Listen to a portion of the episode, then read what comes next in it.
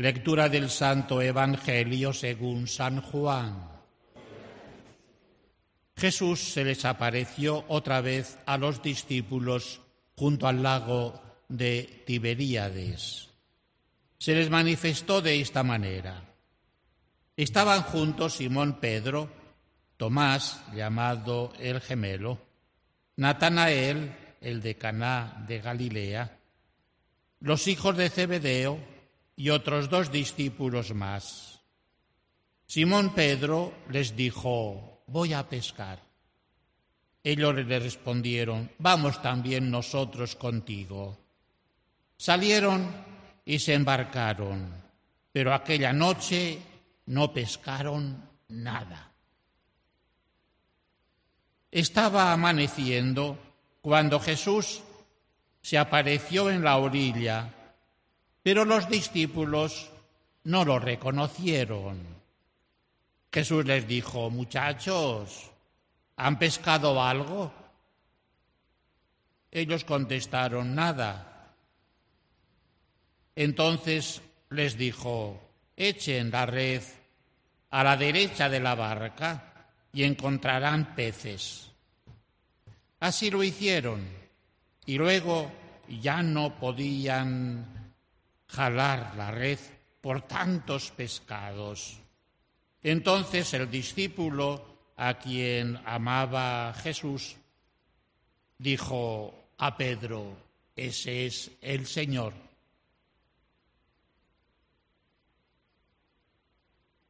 Simón Pedro, cuando oyó que era el Señor, se anudó a la cintura la túnica, pues se la había quitado, y se tiró al agua. Los otros discípulos llegaron en la barca arrastrando la red con los pescados, pues no distaba de tierra más de cien metros. Tan pronto como salieron a tierra, vieron unas brasas y sobre ellas un pescado y pan. Jesús les dijo, traigan algunos pescados de los que acaban de pescar. Entonces Simón Pedro subió a la barca y arrastró hasta la orilla la red repleta de peces eran 153 y a pesar de que eran tantos, no se rompía la red. Luego les dijo Jesús, vengan a comer. Ninguno de los discípulos se atrevía a preguntarle, ¿y tú quién eres? Porque ya sabían que era el Señor. Jesús se acercó, tomó el pan, y se lo dio, y también el pescado. Esta fue la tercera vez que Jesús se aparecía a sus discípulos después de resucitar de entre los muertos. Palabra del Señor. Dicta de leantur nostra Según el Evangelio de Juan, esta es la tercera vez que Cristo Jesús se aparece a los discípulos. ¿Cómo aparecía Jesucristo frente a los discípulos? Es un misterio. Marcos nos dirá que era de distinta manera de cómo estaba con ellos en la vida mortal, de distinta manera. Es curioso, tercera vez y todavía no lo reconocen.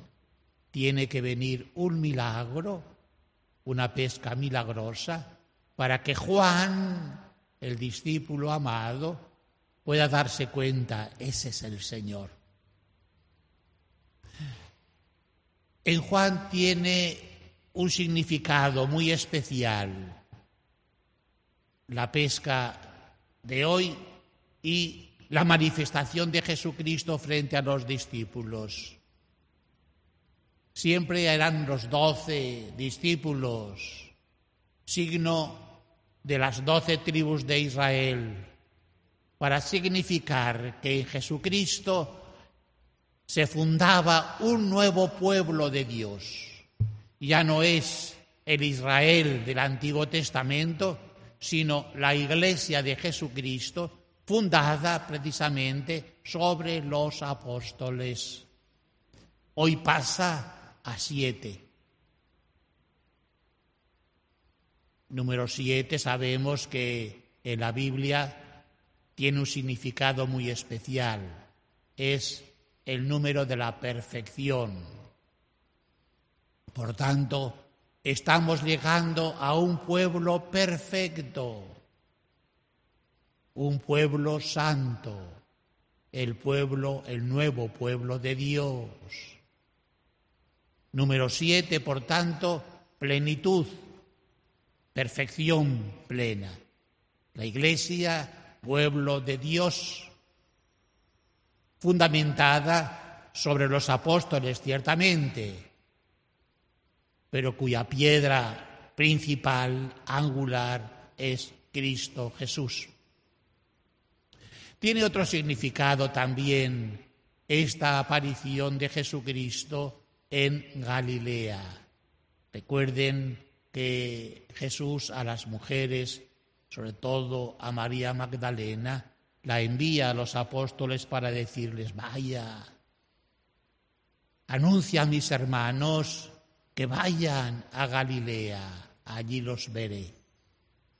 Pero Galilea es el comienzo de la predicación de Jesús. Galilea es el punto en que Jesucristo llama a los apóstoles. Es por tanto el lugar de ese encuentro personal con Jesucristo que los llama y ellos lo dejan todo y siguen a Jesucristo.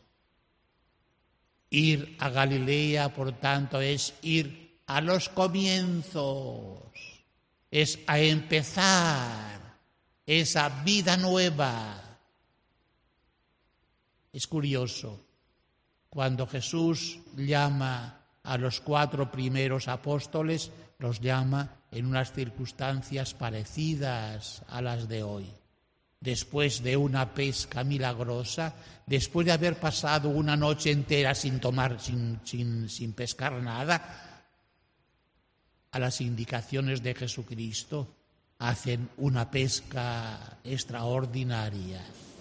Ambas son el inicio de la llamada de los apóstoles. En aquel momento la llamada a seguirle en la vida pública.